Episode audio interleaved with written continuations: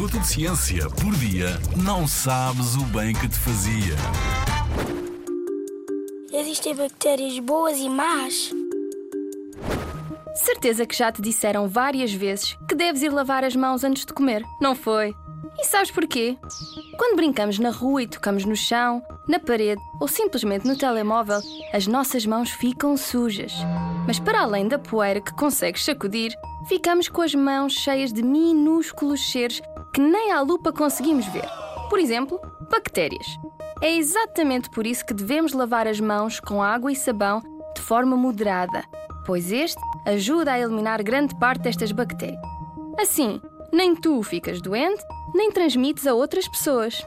É verdade, as bactérias podem mesmo causar doenças graves, mas ficas a saber que nem todas são prejudiciais. Sabias que, por exemplo, tanto o queijo como o iogurte são produzidos com a ajuda de bactérias? Alguns ainda têm organismos vivos e, quando comemos estes alimentos em quantidades adequadas, podem ser muito benéficos para a nossa saúde. Apresento-te os probióticos. Curioso por aprender mais? Vem visitar a exposição PUM, a vida secreta dos intestinos, no Pavilhão do Conhecimento em Lisboa. Na Rádio ZigZag, há ciência viva, porque a ciência é para todos.